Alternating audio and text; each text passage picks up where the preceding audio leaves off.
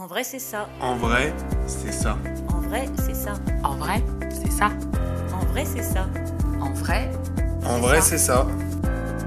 en vrai, c'est ça. Bonjour, je suis Géraldine Benoliel-Azoulay, pharmacienne et naturopathe. Aujourd'hui, Estelle me prête son micro pour vous parler d'une discipline peu connue de la médecine naturelle, la gémothérapie. En vrai, c'est quoi la gémothérapie? La gémothérapie, c'est une branche de la phytothérapie qui traite de la médecine des bourgeons. Rien à voir donc avec l'étude des pierres précieuses, la gémologie, ou la lithothérapie, le soin par les pierres. Non, ici nous sommes dans le monde végétal, au cœur de la naissance de la plante et de sa croissance. Vous entendrez aussi parler de phytoembryothérapie. Alors à quoi ça sert la gémothérapie? Eh bien ça sert à tout j'ai envie de dire. Ça sert à être en bonne santé. On peut l'utiliser en préventif ou en curatif, avec ou sans traitement allopathique associé. Parfois, en allopathie, on donne un médicament contre le symptôme, mais on ne résout pas toujours la cause. Il y a un grand intérêt, je trouve, à utiliser la gémothérapie en cure de fond pour des problèmes chroniques, pour améliorer son terrain ou pour aider le corps à se guérir. On pourra ainsi diminuer les symptômes, leur fréquence, leur intensité et retrouver un confort de vie plus acceptable. Il y a plein d'applications et chaque grand système aura ses bourgeons. Par exemple, le système hormonal féminin pourrait être régulé grâce aux bourgeons de framboisier ou de pommier et on aura de bons résultats sur les troubles menstruels par exemple. On arrive à réguler des cycles hormonaux un peu anarchiques, à diminuer des syndromes prémenstruels et à apporter du confort de vie. On agit aussi préventivement, par exemple sur les affections ORL à répétition. Ceux d'entre vous qui ont des enfants qui tombent souvent malades pendant l'hiver pourront être intéressés par le bourgeon d'églantier. On a aussi des actions sur le terrain allergique et inflammatoire avec le bourgeon de cassis, qui est un petit peu la cortisone naturelle et possède une action anti-inflammatoire. On joue aussi sur la fatigue, chronique ou passagère, avec de l'argousier très riche en vitamine C. On pourra aussi agir sur le système digestif avec des bourgeons de figuier, on pourra avoir aussi une action détox de l'organisme avec d'autres types de bourgeons, le genévrier, le romarin, le bouleau. Le champ d'action est infini. Il y a vraiment plein d'applications, que ce soit en préventif ou en curatif, avec un traitement allopathique associé ou pas. La gémothérapie est une médecine utilisée depuis des centaines d'années par nos ancêtres. Les travaux de Saint Hildegarde au XIIe siècle en font déjà mention, et Goethe en a parlé dans son essai sur la métamorphose des plantes fin 18e. Mais ce sont les docteurs Paul-Henri et Max Thétot, tous deux homéopathes, l'un belge, l'autre français, qui ont remis la gémothérapie au goût du jour dans les années 50-60. Paul-Henri parlait de phytoembryothérapie, basée sur l'utilisation des tissus embryonnaires des arbres ou des plantes. On utilise donc en gémothérapie les bourgeons des plantes, mais aussi les jeunes pousses, comme pour le genévrier, ou les radicelles pour le maïs par exemple. Alors comment on fabrique un flacon de gémothérapie?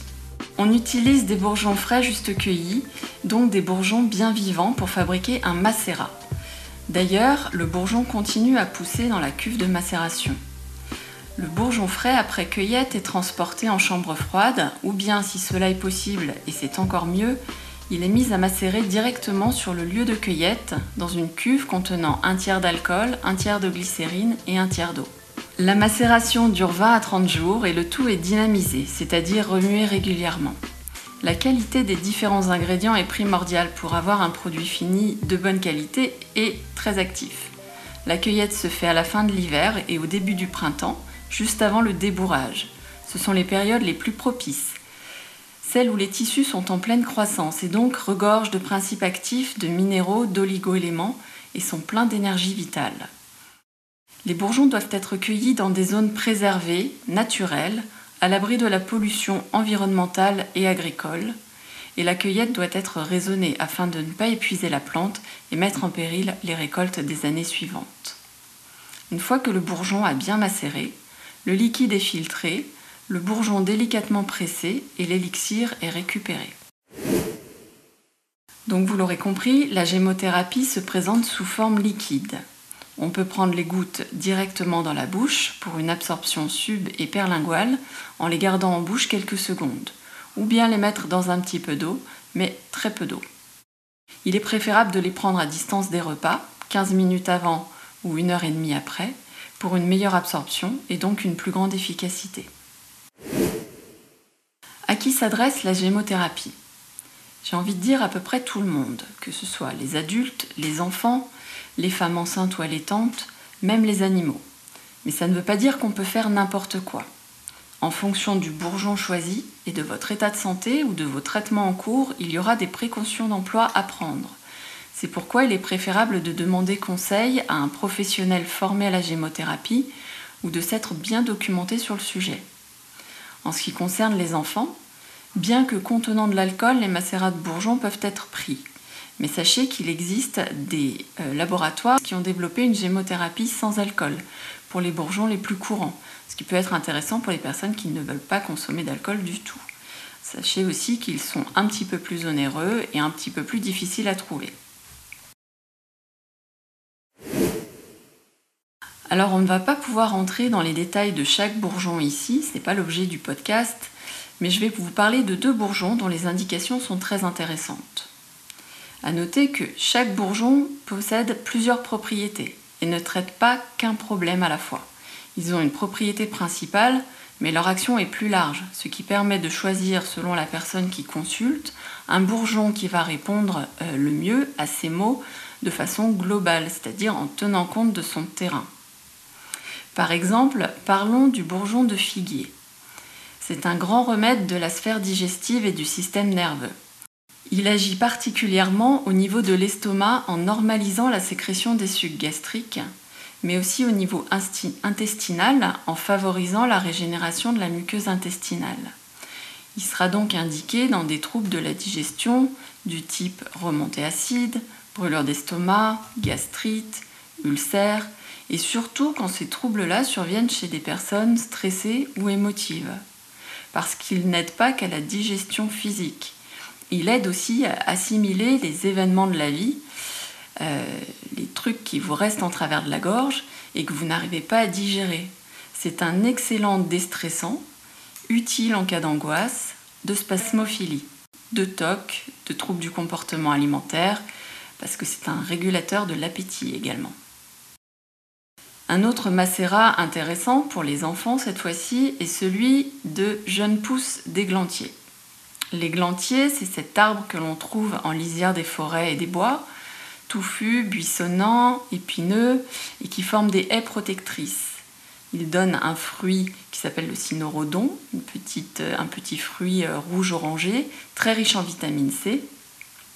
Et c'est aussi de cet arbre que provient le fameux poil à gratter. Eh bien, cet arbre protecteur de la forêt va aussi servir à stimuler les défenses immunitaires qui nous protègent des maladies et donc à protéger notre organisme des agresseurs. C'est le bourgeon protecteur des enfants qui sont toujours malades.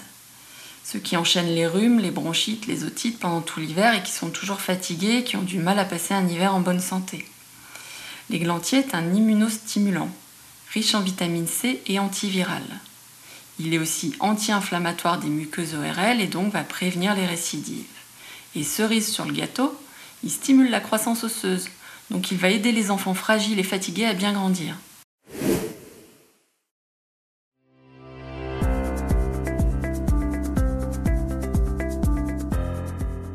Pour tous ces bourgeons et toutes ces indications, n'hésitez pas à vous faire conseiller par un professionnel de santé formé à la gémothérapie pour adapter la posologie à l'âge de votre enfant et pour vérifier qu'il n'y ait pas de contre-indication à la prise de ces bourgeons.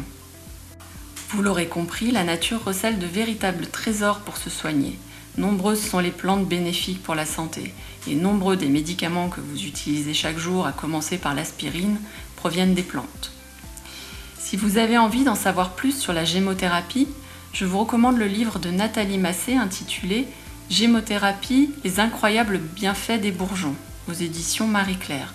C'est un livre très accessible et pratico-pratique qui vous permettra de vous familiariser avec l'utilisation des bourgeons et de découvrir bien d'autres plantes de gémothérapie utile pour votre bonne santé. Voilà ce qu'on pouvait dire pour une première approche de la gémothérapie. Merci de votre écoute et à bientôt.